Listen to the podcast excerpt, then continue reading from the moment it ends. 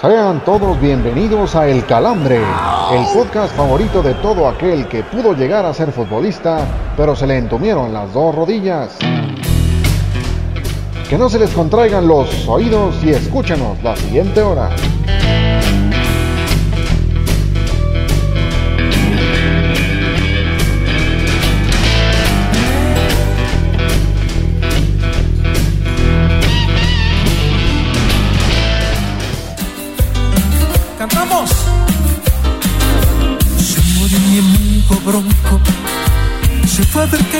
Allá. Siempre un caballo más atrevido, bronco a más.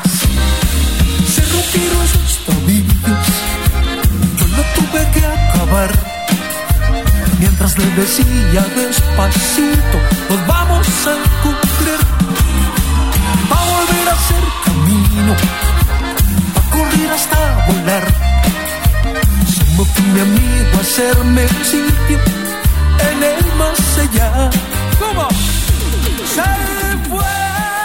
Queridos amigos, queridas amigas, como siempre es un maldito placer poder acompañarlos donde nos estén escuchando, en el carro, en el celular, en la computadora o si se están robando el internet. Hacen bastante bien porque lo importante es que nos escuchen. Y como siempre es un poder, placer hablar con ustedes. Les saluda su amigo Miguel Ramos. Y también, la verdad de repente no siento tanto placer, pero al final de cuentas los tengo que saludar. Tengo que saludar a mi querido amigo Héctor Cantú, al águila de este podcast al señor Oscar Rojas y por favor vamos a escuchar un segundo este fondo de, de, de mi querido papá no reconocido Chayán.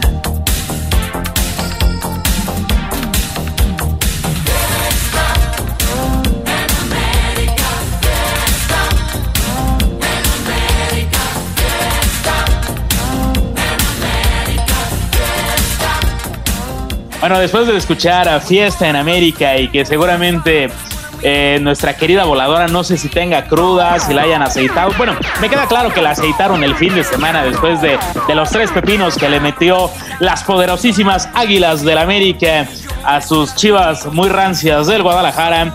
Pues señor Cantú, señor Rojas, perdón señor Cantú, pero ahora tengo que saludar porque tenemos, el, plumaje, tenemos el plumaje extendido. Entre hermanitos de leche se entienden. ¿Cómo está? Ah, no sea envidioso, ya sé que usted no tiene su rivalidad, pues es con el Atlante que más adelante estaremos hablando de ellos, pero, pero señor Rojas, qué gusto saludarlo, hermano Águila. Cantú hablando de leche, sácame de dudas, pero bueno. Señor Miguel Ramos, un privilegio saludarlo en esta Voy a echar unos piropos, señor Rojas. No, bueno, échame las po... No. No, no.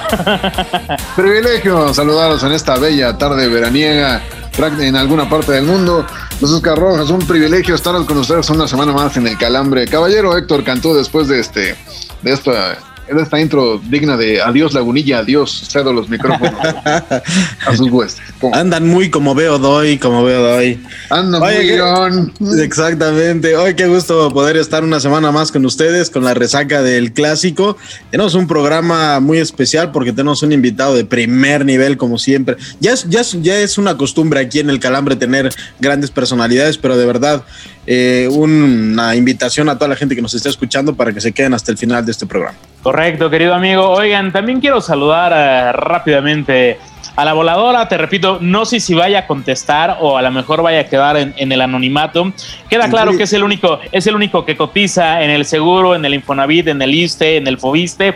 Así que creo que, que por ley tendría que contestar, pero no sé si después de la aceitada, pues se le vaya a barrer la voz. Mi querida voladora, ¿cómo estás? La única, güey. O sea, tan mal te dejó la cruda.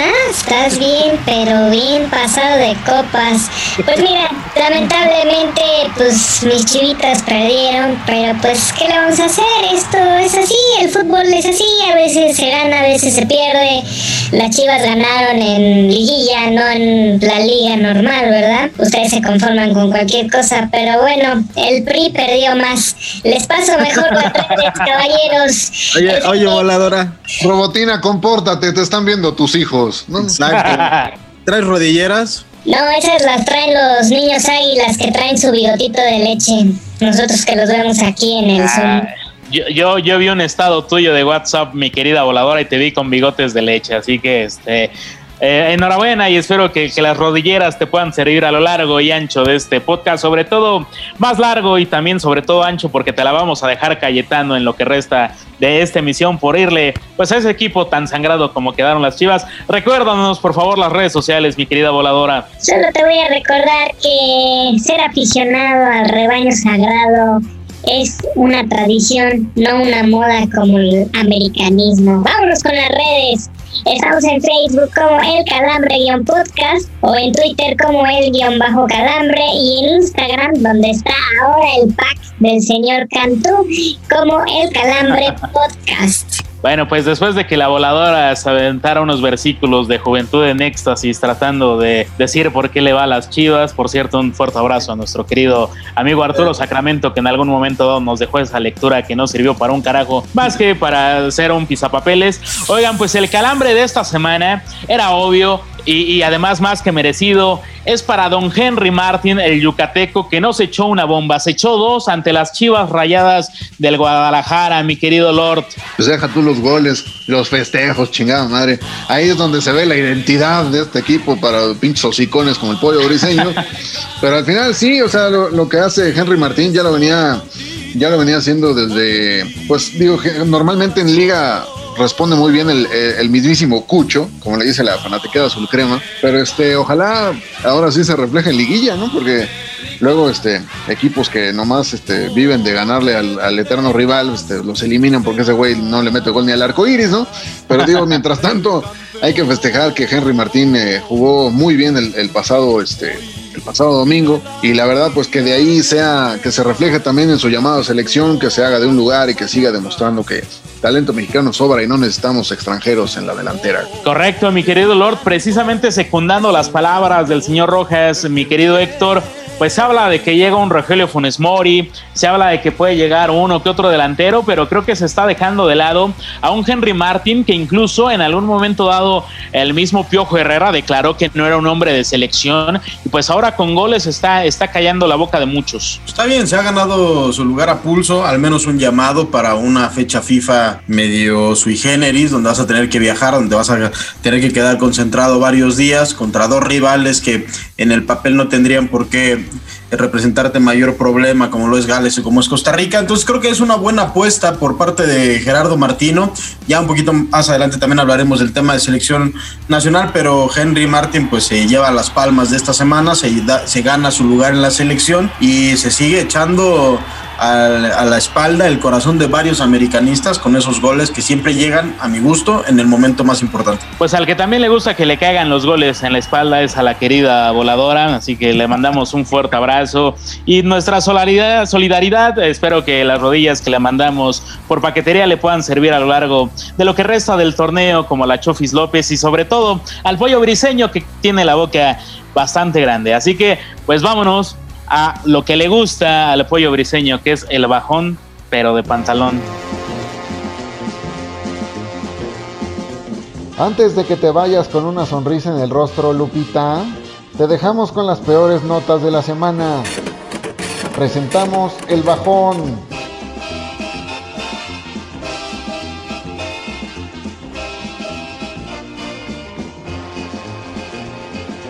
Antonio Carlos Santos se remetió contra Santiago Solari por acercarse a saludar a los jugadores de Guadalajara al término del clásico, aludiendo que el estratega no tiene idea de lo que genera el juego en México. Habría que decirle a Santos que el vocablo clásico proviene en gran parte de la palabra clase, algo que él está muy lejos de tener y mucho menos de conocer. Medios en España celebraron el triunfo de Santiago Solari en su primer clásico como americanista al referirse al cuadro de Cuapa como el Real América. Válgame la chingada. Luego del despliegue del equipo el pasado domingo, de ser posible, le solicitamos desde acá a la prensa española que no le ponga esos adjetivos a los azulcremas. No vaya a ser que se la crean y anden más inmamables que nunca. Rojas, Ramos.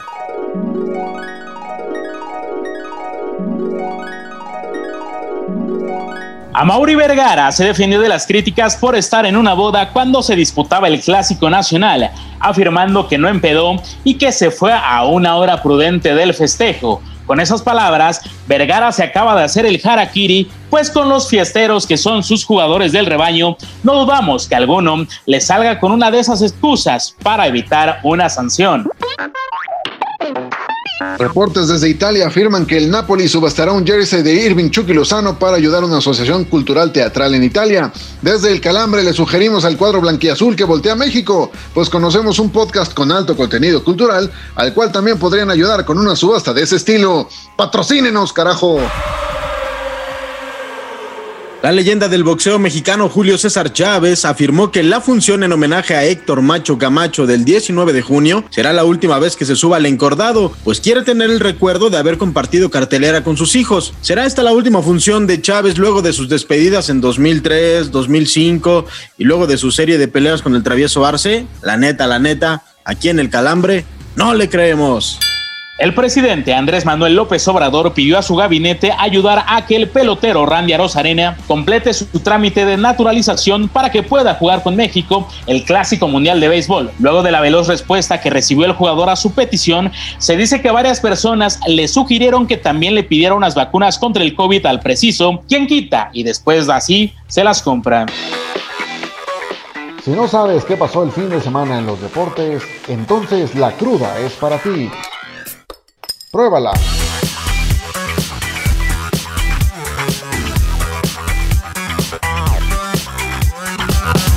Pues hemos regresado a esto que se llama La Cruda, ahora se las voy a dejar Cayetano yo completa, y es que en marzo, que es mes de la mujer y mes de, la selección, vamos a hablar del tri de Jaime Lozano y además del tri del Tata Martino, que ambos dos han decidido hacer sus convocatorios para sus respectivos compromisos, primero el de, el de Lozano y luego el de Martino con su gira, el Mole Tour, que regresa, cómo no, para beneplácito de todos los este, de todos los que no tienen nada que hacer una tarde de sábado y me obligan a hacer pinches previos para la página. Pero bueno, eh, señor Miguel Ramos, este, ¿para qué le alcanzará al Tri de Lozano con esta selección que acaba de convocar? Pues le tiene que alcanzar para todo, mi querido Lord de Rojas, empezando porque van a ser locales y si bien eh, estoy seguro, salvo alguna falta de sensatez como le suele pasar allá en tierras tapatías y metan público a las gradas, como pasó el fin de semana pasado y, como bien recordaba usted, el América termina por ser la sanación de muchos en territorio tapatío, pues eh, no, no, no habría o no tendría por qué haber aficionados en, en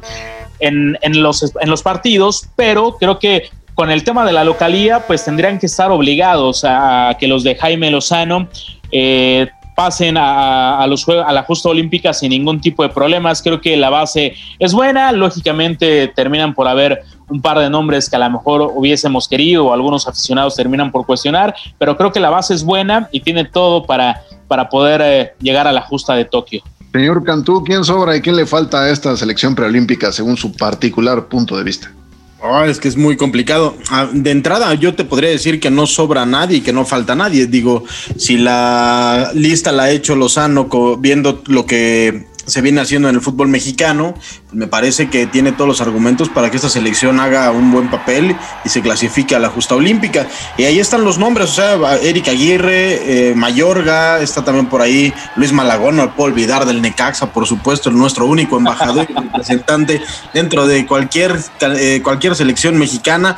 Es decir, tiene muy buenos nombres y si a eso agregamos también el tema de José Juan Macías, pues que es el delantero mexicano de moda después de Henry Martin, por, lo que ya platicamos en la primera sección. Eh, creo que este, este, este, equipo le tiene que ir bien, le, tiene, le, debe alcanzar para lograr ese boleto. Y aquí, eh, para mí, para mí, para mí en este momento no falta absolutamente nadie. Pues sí, además, secundando sus opiniones, recordar que México comparte grupo con con Costa Rica, República Dominicana y curiosamente con Estados Unidos. Entonces ahí están prácticamente asegurando que ninguno de los dos se va a quedar fuera de la justa, de la justa olímpica y además pues se va, se va a dar un tiro directo ahí por el primer lugar. Igual, igual Rojitas, tal vez el único que podría faltar ahí es el caso de Efraín Álvarez, pero a mí me parece que el tema de que vaya a estar con, eh, eh, convocado con la selección mayor, lo obliga y lo pone prácticamente en el radar de Lozano para, para considerando que van a ganar el boleto y que va a ser parte de la selección final que va a ir a, Tokio. Exactamente, además era más importante este asegurar su participación con el Tri y no que fuera a dar el brinco con el Gabacho, ¿no? Pero bueno, eh, vamos ahora con el Tri mayor, que donde pues varios pedían a Ormedeus y Ormegol y no sé qué, pero el Tata Martino dijo, siéntense, siéntense que el que manda aquí soy Este señor Cantú, ¿es acertada la convocatoria que hace el Tata Martino? No sé si en la delantera, a mí sí, la verdad sí me hubiera gustado ver a Ormeño en, que le dieran una oportunidad, así como se la dieron a Henry Martin. Digo, yo sé, a Henry Martín, yo sé que no va, probablemente no vaya a ser eh, pieza de selección mexicana en partidos importantes como Copa Oro, pero eh, yo creo que sí tiene los argumentos y ha hecho un gran torneo eh, para, para, ganarse un lugar. Ahora, también la razón que da Gerardo Martino es muy válida. En los últimos años estamos acostumbrados a que se abarate tanto la camiseta de la selección mexicana que cualquier persona, cualquier jugador que hila cinco partidos buenos puede, puede llegar a vestir la verde. Y me parece que Gerardo ha hecho una muy buena declaración, ha puesto a todos en nuestro lugar y bueno, pues Ormeño a, a seguir trabajando y a seguir demostrando que tiene capacidad para llegar al equipo representativo mexicano. Yo, yo sinceramente sí hubiera este, llamado por lo menos a, Ormeño para que fuera a dar el tour, y hasta en lugar de nuestro Chuck Norris de Ciudad de Victoria, Tamaulipas, señor Miguel Ramos, ¿cómo ve? sí, sin duda. Oye, lo que sí es que eh, muchos, veo, que muchos se desgarran las vestiduras y se quieren aventar del castillo de Chapultepec con la bandera de México con una posible convocatoria del mellizo. A ver, eh, por ley está, o sea, no se está infringiendo nada. Eh, aquellos que, quieren, sobre todo los de la vieja guardia y que, te repito, ¿no? quieren literal hacer protesta casi casi en el Zócalo como la 4T para, para que no lleven al mellizo Funes Mori. Yo creo que estén todos cuando, cuando no está cerrado el Zócalo, ¿no? Exacto, exacto. Correcto, mi lord. Eh, acuérdese que estamos en época de elecciones, así que pues por eso lo cierran eh, seguido y constante. Pero lo de Martino es muy válido. Y, el abanico es, muy amplio para este debate, pero yo creo que no se está infringiendo en nada. Perdón, perdón, eh, mi querido Héctor. Y después también termina por ser la actualidad del fútbol, que no nos queramos dar cuenta, es diferente pero hay mucho material mexicoamericano que Estados Unidos bien o mal nos está comiendo el mandado. Hay mucho material también naturalizados que, que, también pudieran ser parte de, esta selección. Yo no veo que los, si, bien eh, eh, el tema de comunidades francesas es diferente, pero pero también ellos se, se, terminan por recargar en eso y yo no veo a los franceses pues colgándose del arco del triunfo o queriendo incendiar la Torre Eiffel y te aseguro que cuando ganan algo son los primeros en festejar. Eh, quiero que me digan cuando meta un gol Funes Mori, ¿quién chingados no lo va a gritar? Es que sabes qué pasa, Miguel. Aquí veo yo dos cosas. La primera, que históricamente no tenemos buenos referentes naturalizados en la selección mexicana.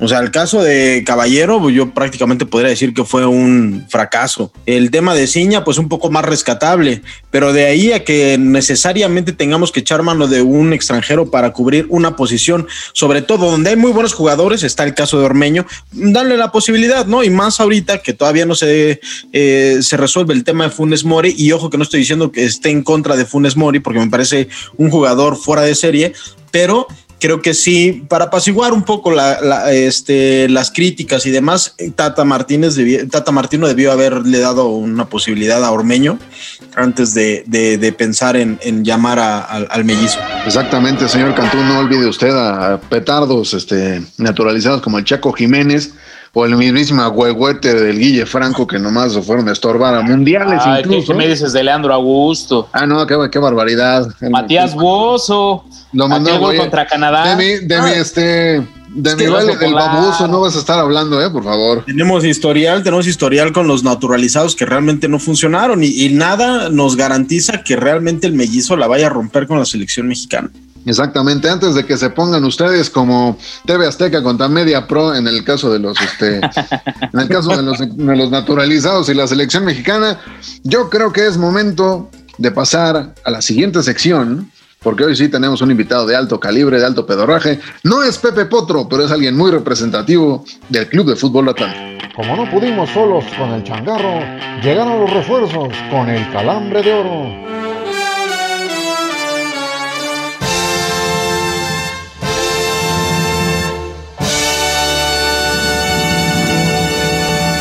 Pues queridos amigos del Calambre, como ya es costumbre, saben que en esta sección ha llegado la sección más cara de este podcast, la sección en la cual despilfarramos el dinero que no tenemos, pero que sí pedimos prestado para poder tener invitados de primera categoría, lo hemos hecho antes, y hoy es un atlantista más como hemos tenido a lo largo de este podcast, ya tuvimos en algún momento dado a Moisés Muñoz, aunque ya declarado americanista, hoy tenemos al papá de los pollitos del atlantismo, no nada más en México, sino en todo el país. Mi querido Toño García, agradecidos de que estés en los micrófonos del Calambre. ¿Cómo estás? Qué gusto poder saludarte. Igualmente, un saludo a todos ustedes. ¿Qué tal? ¿Cómo están? Yo bastante bien, cuidándonos, ya sabes, en esta época de, pandemia hay que cuidarse. A, veces andamos con nuestra careta y a veces con nuestro cubrebocas. Este, ah, decías que Moisés Muñoz se declaró americanista. Pues, ¿cómo no? Está chambeando en Televisa, si no lo corren. Gracias al Atlante llegó a la América, que no se lo olvide. Correcto, correcto, mi, querido Toño. Oye, pues para romper el hielo te, tengo que, que, preguntar, ¿dónde están más peligrosos los calambres? ¿Como presidente del Atlante durante su gestión o ahora como seguidor nuevo del Atlante? No, no, o sea, hoy soy un aficionado más que, que sufre y que goza viendo jugar al equipo y como un aficionado más. O sea, ya eh, lógicamente te, te duele lo que está pasando en el sentido de que no hay ascenso, te duele que pierda, pero pues como un aficionado más. Antes como que cargabas la responsabilidad de ser el dueño y de pagar y de salir adelante, ¿no? Con el equipo. En mi época pues hubo cosas alegres, eh, festejos, alegrías muy lindas, victorias, como también hubo derrotas y tristezas, ¿no? Como es el fútbol y como ha sido la historia del Atlante en toda su vida. José Antonio, qué gusto saludarte, Héctor Cantú. Em, quisiera preguntarte, ¿dónde está ahorita el Atlante? ¿Está más muerto que vivo o más muerto o más vivo que muerto? No, pues yo creo que está con una ilusión de que se abra el ascenso y descenso. Creo que algo positivo es que ya está en la Ciudad de México, está en, su casa, volvió el hijo pródigo a su terruño, salió de vacaciones, anduvo explorando a buscar mejores condiciones de vida, pero regresó a donde lo vio nacer y está de regreso el hijo pródigo. Entonces yo creo que esa es la buena noticia. Ahora hay que esperar que los federativos se pongan las pilas y que entiendan que la mediocridad no puede seguir existiendo en el fútbol mexicano al no haber ascenso y descenso, que tiene que haber un premio para el que hace bien las cosas y un castigo para el que hace malas cosas y no privilegiar lo económico con lo deportivo, que son dos cosas diferentes, ¿no? Que es lo que se está pasando y lo que está haciendo el fútbol mexicano en este momento. Oye, José Antonio, hablabas hace, te saludo con gusto, Oscar Rojas, este, mm, hablabas hace un par de segundos que el hijo pródigo ya regresó a la Ciudad de México, pero pues ahora los directivos no saben dónde están sus trofeos. ¿Tú sabes dónde están? Pues que me pregunten, que me pregunten, ¿verdad? Falta de confianza. Pues sí, si te piden asesoría, que no te pidan dónde, que no, que no sepas dónde están que, no manden mensajes por la prensa, ¿no? Mejor que me hablen directo. Oye, mi querido Toño, yo siempre he tenido una duda que, espero nos pueda resolver, entre muchas otras tantas que, que, seguramente iremos desmenuzando a lo largo de, del calambre de oro. Eh, ¿Sí pagaste aquella vez la promoción que, que se jugó contra, contra Veracruz? Sí, sí se pagó. Y, y cómo estuvo ese tema? Realmente, digo, eh, pasa a ser parte de los sui generis que llega a ser el fútbol mexicano, pero eh, a, ciencia cierta, ¿tú estabas de acuerdo en ese tipo de, gestiones como tener que jugar una promoción, tener que pagar para, para poder continuar en, en, la primera división? Tú cuando arrancas un campeonato te basas en un reglamento de competencia, que para eso hay una junta que se supone que es cada año que es la junta ordinaria 30 días antes de iniciar un campeonato. Y ahí dice si van cinco extranjeros, si van cuatro extranjeros, si hay ascenso o hay descenso, y es como son las reglas de juego que tú arrancas. En esa ocasión, en el reglamento de competencia decía que habría una promoción. El penúltimo lugar de la primera división iría contra el segundo mejor lugar de la división de la A, de la primera división A. Y, y estuvieron en, mis cuidos Atlético Español, León, Irapuato y Atlante. Y al final de cuentas fue el Atlante el que jugó esa promoción. Curiosamente fue contra el Veracruz, que también había sido ya comprado por el grupo Pegaso. Pero antes de iniciar un campeonato, pues no se sabía si iba a ser el Atlante el que jugaría contra el, contra el Veracruz. y fue el Atlante que jugó contra el Veracruz y se especuló mucho. Muy diferente ahora del campeonato pasado, que por la pandemia no hubo campeón y no hubo descenso. Y después, que además estaba en el reglamento que tenía que haber un campeón, que tenía que haber un ascenso y un descenso, y al final pues salvó el Atlas, ¿no? Al no haber el, descenso por el campeonato. Y después, al siguiente torneo, inventaron que por la pandemia, pues no había ascenso y descenso para, para cuidar a ciertos equipos que tenían el problema del descenso, ¿no? Que es muy diferente a lo que vivió el Atlante en aquella época. Saludos a las Chivas, mi querido Toño. pues a las Chivas, al Atlas, al, a quién más está con problemas de descenso, al, al San Luis, al no sé, no sé quiénes estén, no, créeme que no soy muy metido viendo la tabla de porcentajes como lo hacía antes cada ocho días.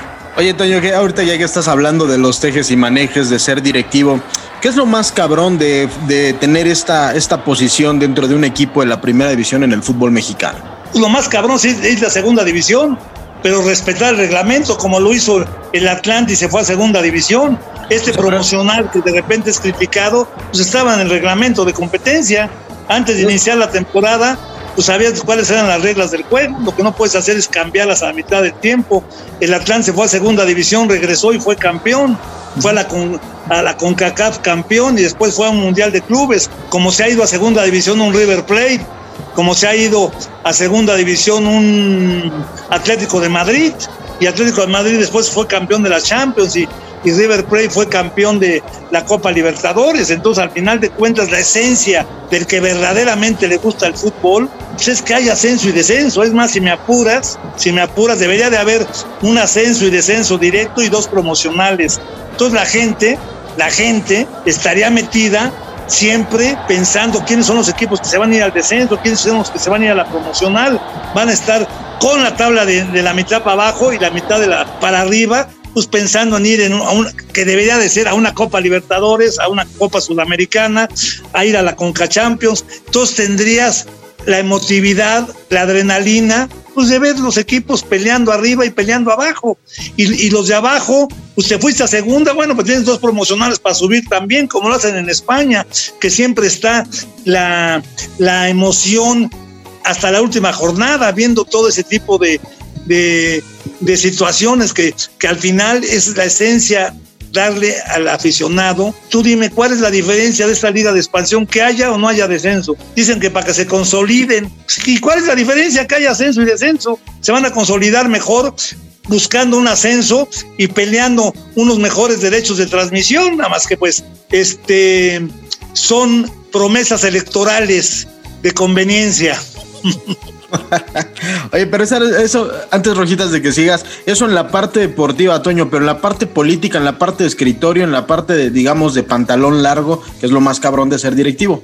Pues sí, pero, pero antes había una democracia, había una junta de presidentes de 20 y tú hacías cabildeos y hacías sondeos y 11 contra 9, pero llevabas propuestas a la mesa, había democracia, había eh, la plena libertad de poder exponer un proyecto y discutirlo y hablarlo y poder haber grupos, unos con Maurer, otros conmigo, otros con Ibarra, otros con, con X, pero al final de cuentas buscábamos cuál el mejoramiento del fútbol mexicano, ¿qué buscábamos? Ir a una Copa Libertadores, buscábamos ir a una Copa América con un grupo con el otro, pero pues este hoy tanto extranjero que en tu propio país no le des la oportunidad al nacional, que no vayas a una Copa Libertadores. El mejor crecimiento del fútbol mexicano fue cuando entramos a la Copa América en el, siglo pasado, en los 90, que fuimos a la Copa América de Ecuador, que fuimos vicecampeones, que entramos a la Copa Libertadores con los equipos, y había cinco extranjeros, y había muy buen fútbol. Hoy dime una final del fútbol mexicano con ocho extranjeros en un equipo y nueve en el otro. Pues ¿cuál final del fútbol mexicano? Final de sudamericana del fútbol mexicano, porque pues realmente es triste que en tu propio país hoy hablan de que Martino quiere llevar a, a, Funes Mori, ¿no? El del Monterrey. O sea, es una vergüenza. Esa es la consecuencia de que haya tantos extranjeros, es la consecuencia de la mediocridad, de que no haya ascenso y descenso. Y pues, este, imagínate, ya vamos a empezar a meter extranjeros. Tú volteas a ver al fútbol argentino y permiten tres extranjeros en cada equipo. si un, plan, si un plantel se, se compone de 25, quítale 23, di- quítale tres extranjeros, se quedan 22. Por 20 equipos son 440 jugadores sujetos a poder ser convocados a la, selección nacional, sujetos a poder ser exportables. Y en México, de repente tú ves los convocados a la selección nacional y dices, ¿y quién es este? ¿En dónde juega? O sea, antes había hasta polémica que, que había tres, tres centrales, cuatro laterales, dos contenciones, los nueve, puta, te peleabas y, y había polémica. Hoy dime cuál, cuál polémica. O sea, y, y se habla del quinto partido. Ya, olvídate del quinto partido. Calificar, vamos a calificar porque califican cuatro y hay un equipo de, de repechaje, ¿no? De medio Pero- boleto, sí.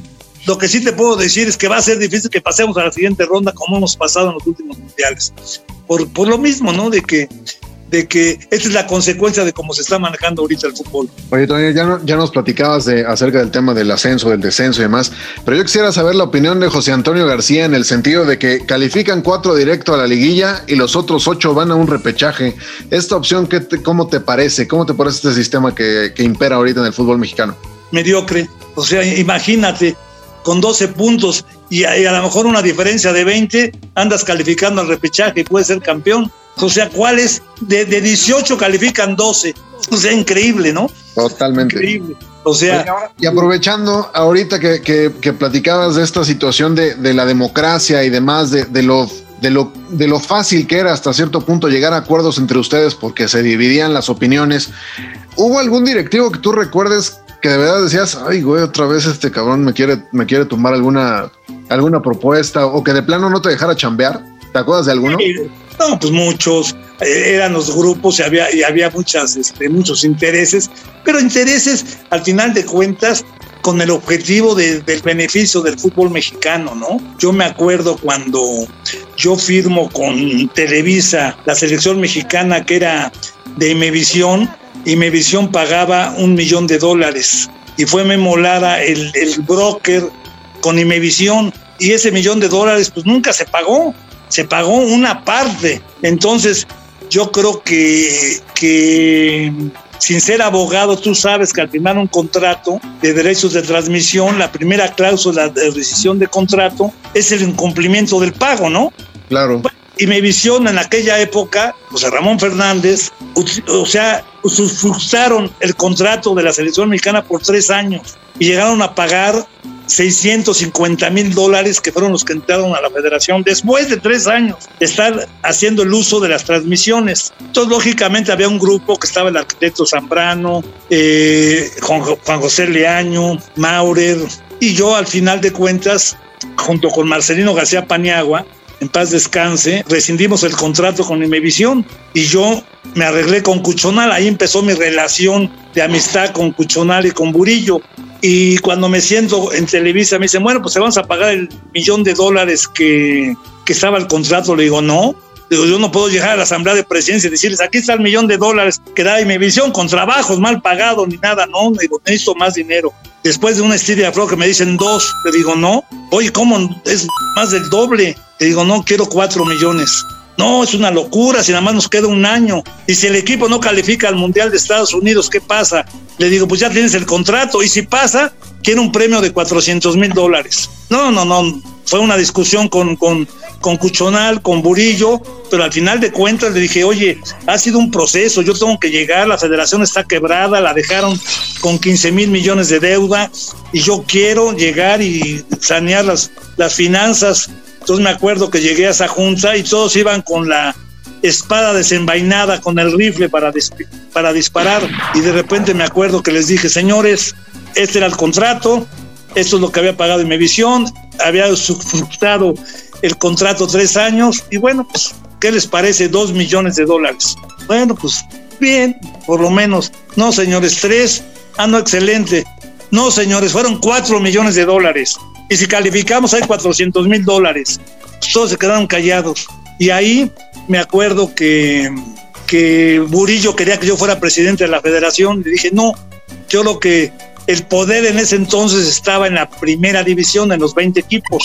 Y ahí llegamos a que fuera Juan José Leaño el presidente de la federación, tuvimos un convivio con el presidente de la República, Carlos Salinas de Gortari en aquel entonces, pues después de la buena participación que había habido en Ecuador y había habido un buen torneo mundial en Estados Unidos, se volvió a crear la identidad, la pertenencia de querer a la selección mexicana, porque a lo mejor ustedes son muy jóvenes, pero antes del Mundial de Italia, al cual no calificamos, este, jugabas contra Trinidad y Tobago y el estadio de Seúl iban tres mil gentes, ibas a, a contra Honduras y no iban ni 800 personas.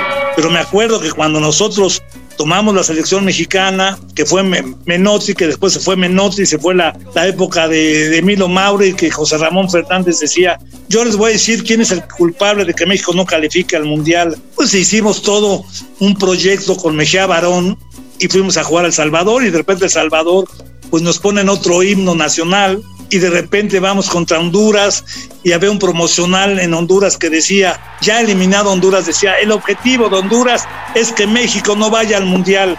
Y yo como viajaba con la selección, como estaba en los entrenamientos con Mejía Barón, como siempre he estado apasionado a lo que yo me meto, a lo que yo hago, este, pues me traje esos promocionales de Honduras, esa transmisión del Salvador y le dimos bola en los, en los noticieros. Entonces se creó otra vez la pertenencia, la identidad, el orgullo de sentir la playera mexicana y recibimos a El Salvador y había 100 mil gentes en el estadio y recibimos a Honduras 80 mil y se volvió a crear esa, esa euforia por la selección mexicana. Y eso ahí está clarito, está clarito lo que era y lo que fue. Y una selección mexicana que empezó a ser ganadora, que empezó a ir a la Copa América, que fue a los mundiales, que, por algo México es una responsabilidad la selección mexicana porque pues, mucha gente de aficionados venden su carro, hipotecan su casa para ir a un mundial y por eso es tan hermoso ir a un mundial de fútbol viendo jugar a la selección mexicana y cantar el celito lindo.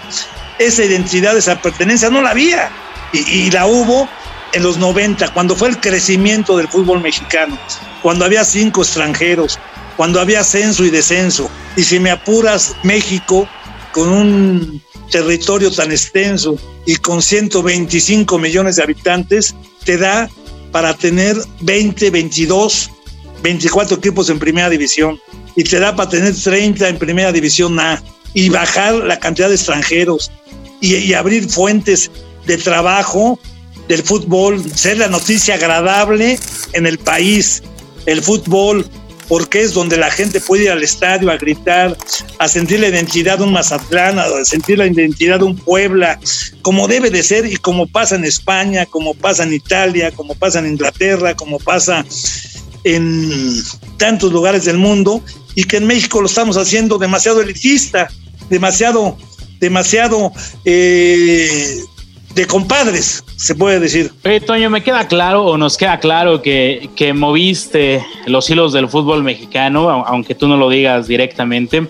El fútbol mexicano le debe algo a Toño García? ¿Crees que no se te ha reconocido como esa persona que verdaderamente le dio ese empuje, no únicamente a la selección, sino también en tema de, negociaciones? Ya lo platicabas, tú eras pionero en tener que, negociar los contratos de televisión.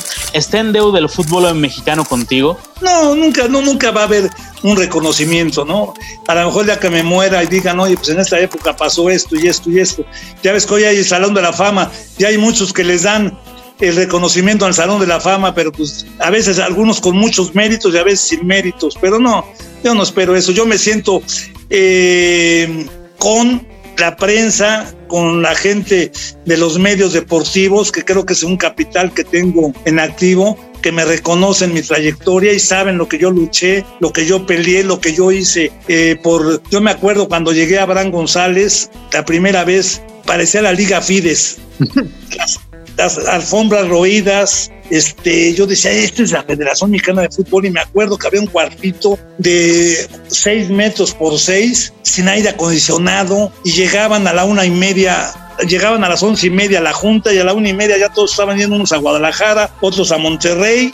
Yo decía, estamos hablando aquí de millones de dólares, estamos hablando del fútbol mexicano. O sea, dije, esto no puede ser, tenemos que dar nivel al fútbol mexicano. A ver, vamos a hacer el draft, que más bien era la convención del fútbol mexicano. Y decir, señores, el día viernes empezamos con una cena recepción, el día sábado va a haber una plática y una junta y, y cabildeabas en la noche, convivías pues con la novia, con la esposa, con las señoras, había una, llegaban los periodistas, después venían los capitanes y se hacía pues el, el, convivio de la transferencia de jugadores y después se fue perfeccionando y era Cancún y era Acapulco y era Colima, pero ya lo hacías con el nivel y con la importancia de que le tenías que dar al nivel lo que tenía el fútbol mexicano. O sea, que era increíble y, y, esa federación, esa federación fue creciendo, fue creciendo, fue, fue teniendo un nivel que no tenía. Y me, y me acuerdo pues que, que fuimos pioneros en hablar con Nicolás Leos para entrar a la Copa Confederación, o sea, con Membol, la Libertadores no nos querían, pero se compró el derecho pagando contra Venezuela, jugar el derecho de jugar para poder ir a participar en el lugar que estaba con, contemplado Venezuela. Entonces pagabas un millón de dólares, un millón y medio, jugabas contra el mejor equipo venezolano, si ganabas, ibas tú en ese lugar. Se da cuenta la Conmebol, que de repente Fox Sport, que de repente la televisión les interesaban los derechos de transmisión, se dieron cuenta que había bancos mexicanos, que había cerveceras mexicanas, que había telefonía mexicana, que querían porque México era importante. Eh, hoy Fox Sport quisiera muchos Checo Pérez, quisieran muchos tenistas profesionales, o sea, que en un momento dado se crea, hoy en, en parte debe, debe de ir pegado lo deportivo con la empresa, el negocio. Hoy los derechos de transmisión de un equipo pues, deben de ser el 60% mínimo de ingresos. Entonces se dio cuenta con Mebol y dijo, qué maravilla. Este, necesitamos invitar a México porque es un, independientemente de ser un país que trae un buen nivel futbolístico, pues hay una cantidad de patrocinadores, expectativas, etcétera, etcétera. Y por eso ya fuimos invitados sin necesidad de tenernos que eliminar con, con Venezuela. Entramos al, a la Copa Libertadores y entramos a la Copa América. Después, pues nos pusimos los moños diciendo, no, pues las fechas no nos invitan, ya no vamos y pues al final de cuentas nos quedamos en esa competición que para mí era muy importante, la Copa Libertadores y la Copa América. Perdónenme, perdónenme, disculpen que los interrumpa en el clímax de esta fabulosa entrevista, pero el tiempo en podcast es, es reducido y tenemos que cortarla momentáneamente, pero ustedes que nos están escuchando en su dispositivo electrónico, no se pierdan el siguiente episodio de esta fabulosa entrevista para que terminen con el orgasmo auditivo. Para los que gustan de ser el centro de atención, diciendo la primer burrada que se les viene a la cabeza, aquí presentamos el dato inútil.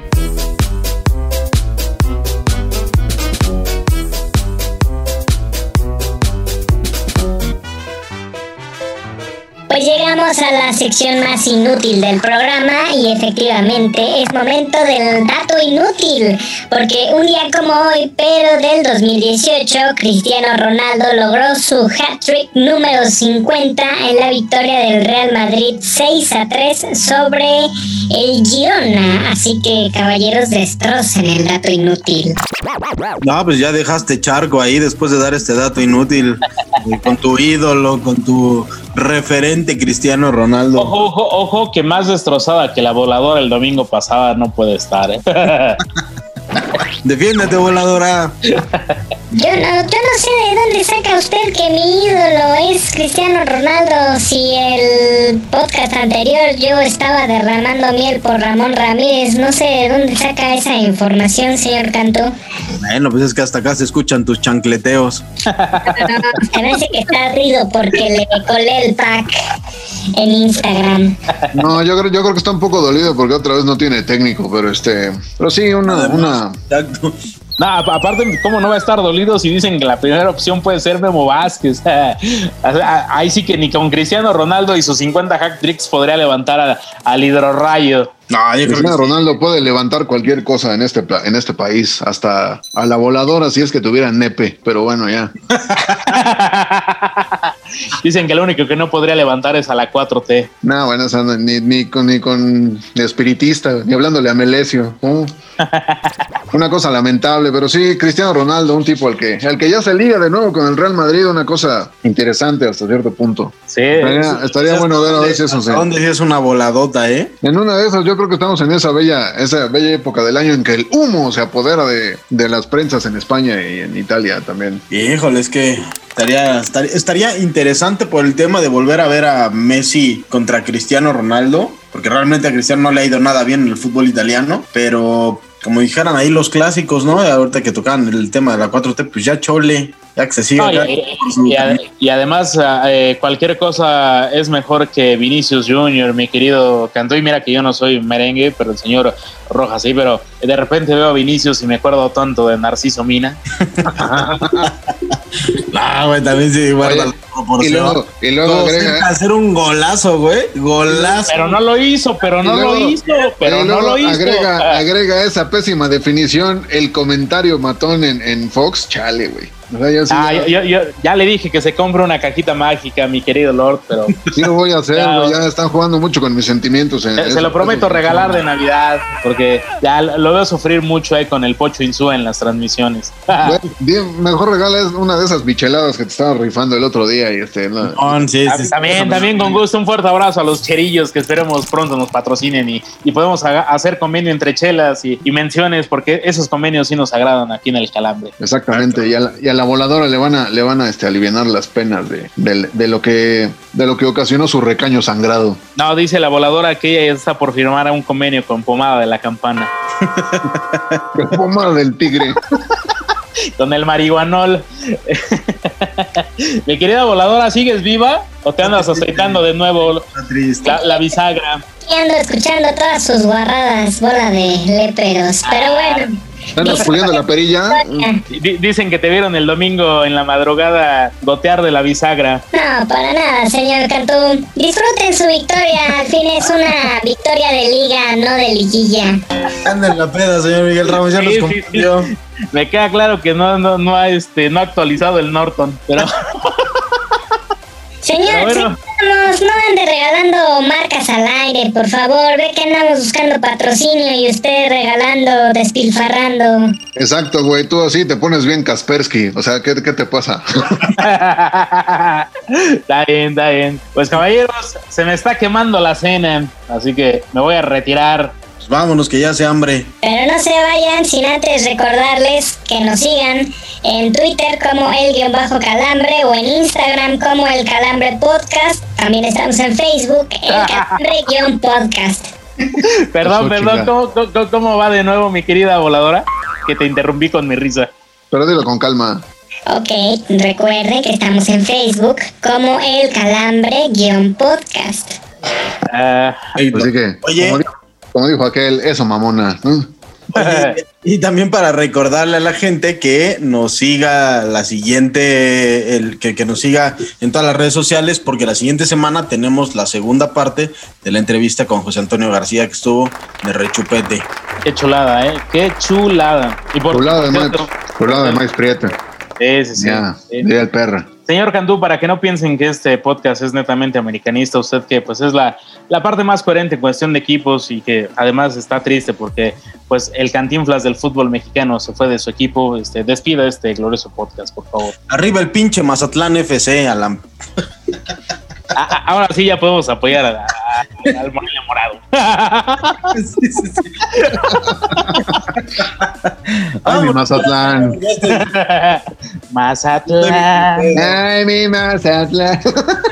Vámonos ya, por favor. Esto se está volviendo una película de Chicoche, señores. Vámonos de una vez. Pues eh, como siempre ha sido un gusto, mi querido Lord, mi querido señor Cantú. Voladora, ojalá te puedas arreglar la fuga de aceite que estás teniendo en la bisagra después de los tres pepinos que te acomodaron las gloriosas águilas del América. Y como bien decía el señor Héctor Cantú, no se pueden perder el siguiente podcast porque va a continuar la grandiosa entrevista que tuvimos con el señor caballero, además, sobre todas las cosas, Toño García. Pues ha sido un gusto, caballeros. Nos escuchamos la próxima semana.